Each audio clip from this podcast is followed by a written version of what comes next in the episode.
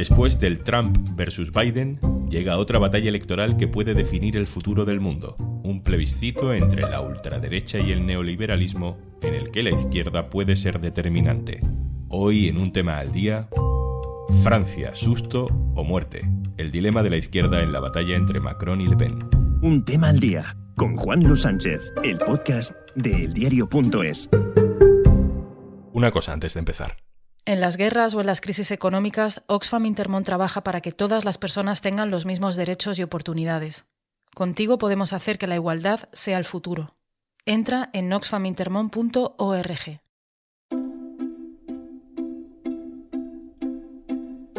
Hay elecciones en Francia este domingo. Ya sabes que funcionan a dos vueltas. De entre todos los candidatos que participaron en la primera vuelta, se enfrentan en la segunda los dos que tuvieron más votos.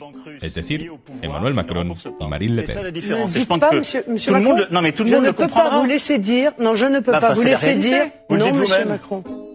Macron es neoliberal en lo económico, liberal en lo social, globalista, con un partido propio hecho a su medida, y Le Pen es el símbolo en todo el mundo de esa nueva ultraderecha que en realidad tiene raíces en lo peor de nuestra historia y que ahora también vemos en otros países europeos como España. les catégories B et C du chômage, puisque ce sont des actifs partiels. Ils seront contents bon, de l'apprendre. Non, mais madame, non, on ne les compte pas dans les chiffres du chômage. Ne faites pas. Ils seront contents de l'apprendre. C'est pas Gérard Majax ce soir, madame Le Pen. La izquierda se ha quedado fuera otra vez de la segunda vuelta. El Partido Socialista casi desaparecido. Eso sí, el voto progresista se ha aglutinado esta vez alrededor de la izquierda alternativa de Jean-Luc Mélenchon que ha tenido unos buenos resultados, aunque no suficientes. Y de nuevo se abre un debate recurrente. ¿Qué deben hacer los 7 millones de votantes de Mélenchon en la segunda vuelta? ¿Votar al neoliberal de Macron? ¿Abstenerse? ¿Alguno votará a la ultraderecha?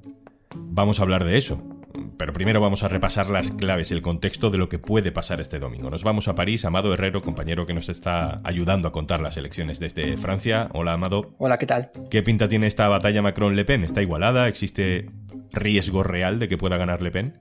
Lo que es seguro es que va a ser mucho más igualada que en 2017.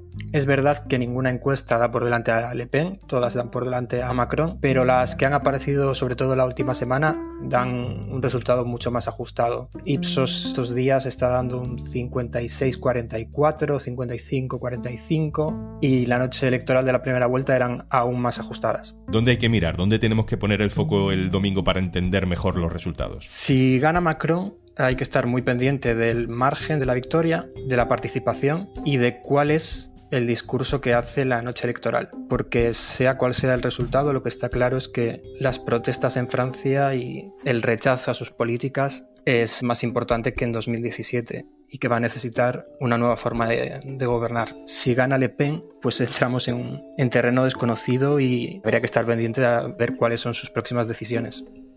¿Cómo ha sido la campaña, Amado? ¿De qué gran argumento han tirado los candidatos para llamar al voto?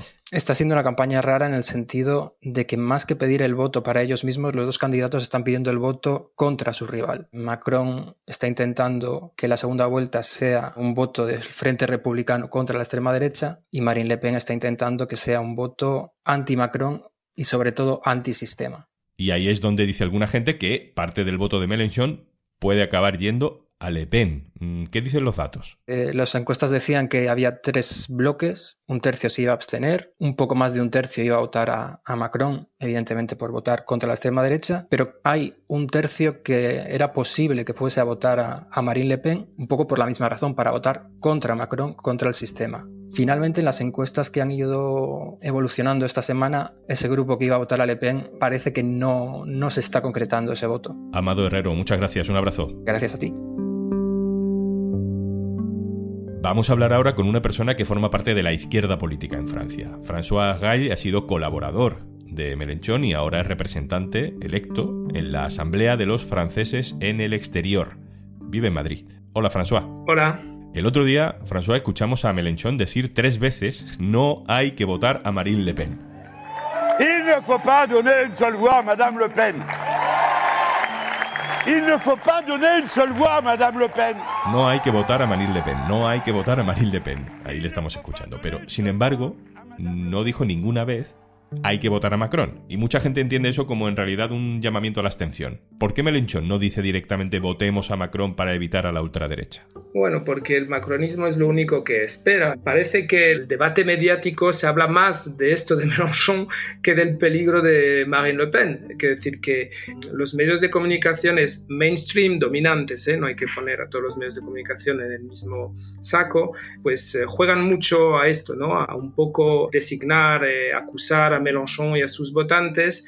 En realidad llevan años acogiendo, por ejemplo, a Eric Zemmour. Eric Zemmour, candidato de extrema derecha, eh, ha tenido horas de prime time en varias eh, cadenas de información continua. Entonces nos gustaría que ese mundo tan preocupado por la extrema derecha lo sea siempre. ¿no?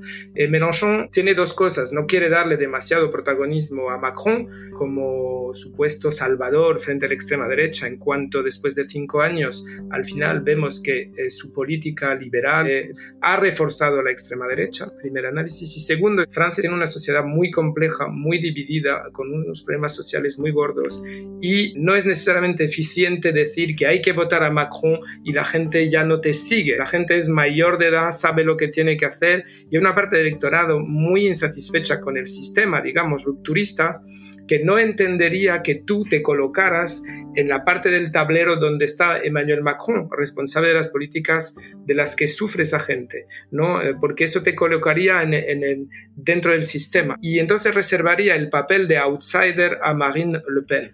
Aún así, está claro que la consigna es no votar para Marine Le Pen y los que en el terreno al día a día luchan contra la extrema derecha es la gente de izquierdas, eh, sin lugar a duda.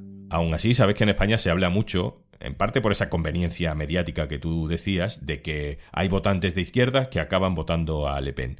¿Eso para ti es un mantra que tiene su parte de realidad o es un fenómeno exagerado? Hay un voto popular muy volátil en Francia, eso está claro, pero ese voto no es el voto del que Jean-Luc Mélenchon es responsable. Ha habido un sondeo interno de la Francia insumisa, el movimiento de Jean-Luc Mélenchon, donde la gente duda entre abstenerse o eh, votar a Macron, pero nadie piensa votar, esos son los militantes, ¿no? A, Marine Le Pen.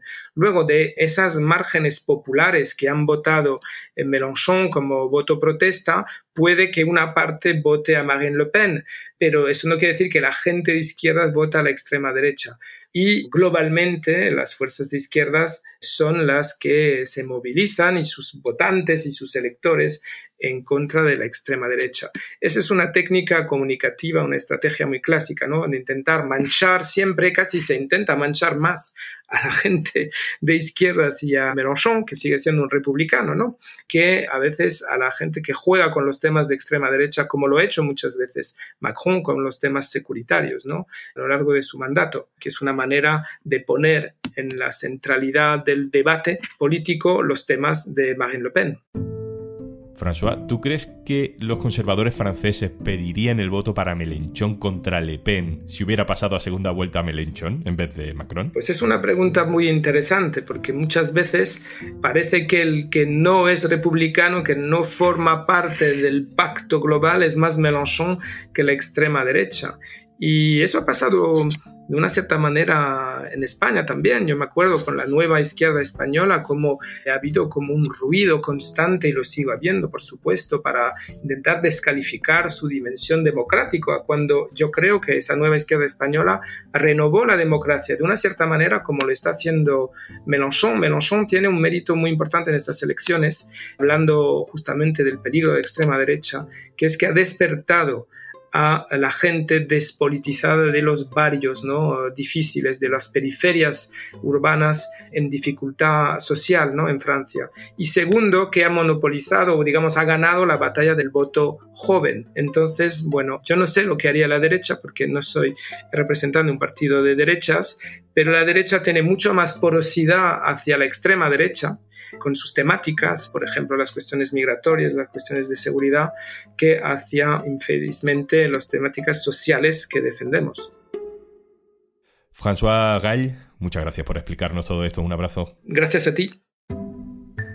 Para terminar, me apetece escuchar a una persona más. Es un activista social y político conocido para los lectores del diario.es y para todo el que se haya interesado alguna vez por el 15M y todo lo que ha pasado después. Estefan Grueso, Fanetín, hola. Hola, Juan Luis. Has hablado mucho en tus redes sociales de este tema. Tú eres ciudadano español y también ciudadano francés, así que tienes derecho al voto en Francia, ¿no? Sí, efectivamente, por nacimiento, ¿no? Por ser mi madre francesa, desde siempre he tenido ese derecho.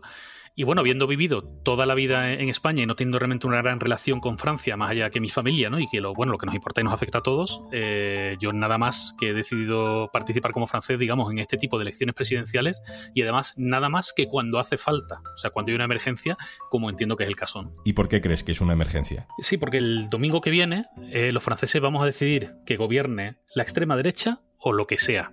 Entonces, bueno, yo, Macron, una persona a la cual, por cierto, ya la voté en las anteriores elecciones, he de decirlo, con el mismo método, ¿no? De, de votar antes a una patata que a un nazi. Yo esto siempre lo he definido así y entiendo que el, que el preservar esos usos democráticos y esa democracia, sea quien sea la persona, es más importante que dar acceso, además, a una figura como la presidencia de la República Francesa, que es una persona de un poder realmente indubitado. ¿no?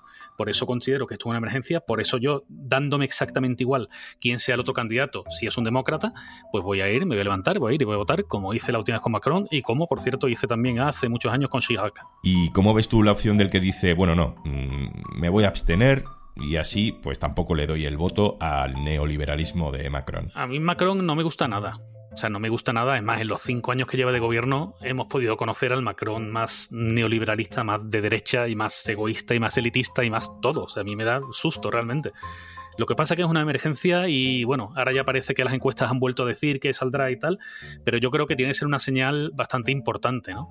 Yo de hecho pertenezco a esa extraña izquierda que cuando se dieron esos casos aquí, yo propuse que desde la izquierda se ofreciera el gobierno a la derecha demócrata en la Comunidad de Madrid, en el Ayuntamiento, en distintos espacios, ¿no? Antes de dejar ese espacio y entrar a la extrema derecha, ¿no? A mí me parece que, que la extrema derecha, eh, a ver, si es un partido legal, si consiguen sus escaños, sus diputados, lo que sea y tal, tienen que estar ahí, pero que no hay que hablar con ellos. Me parece muy, muy, muy peligroso y estoy dispuesto a hacer cualquier cosa.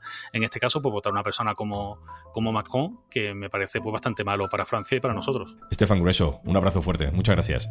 Muchísimas gracias, Juan Luis.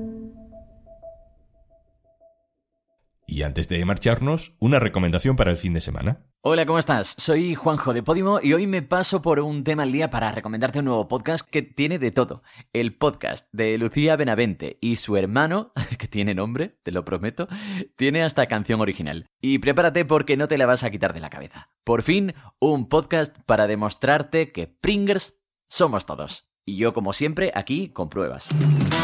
All of us are Pringers, el podcast de Lucía Benavente y su hermano. Entonces, ¿quién es el Pringer mundial? Entra redoble.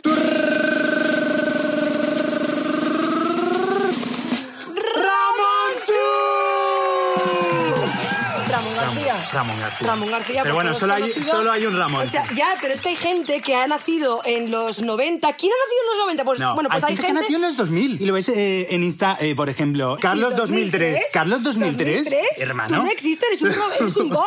Eres un bot. Totalmente. Bueno, pues totalmente. tú, bot, que sepas que Ramón García Ujú. daba las campanadas, ¿vale? Y daba el Grand Prix en verano, que nos daba los Prix en veranos. verano. Bueno, Exacto. pues Ramón García la ha liado parda. Cada uno tiene su opinión. Porque estamos en un mundo en el que no podemos decir la opinión. Hay que ser muy políticamente correcto. Y a Ramón García, con sus santos huevos del Grand Prix, Exacto. se le ocurre decir Que el último té de Rosalía Es le una parece una mierda. mierda. Y digo,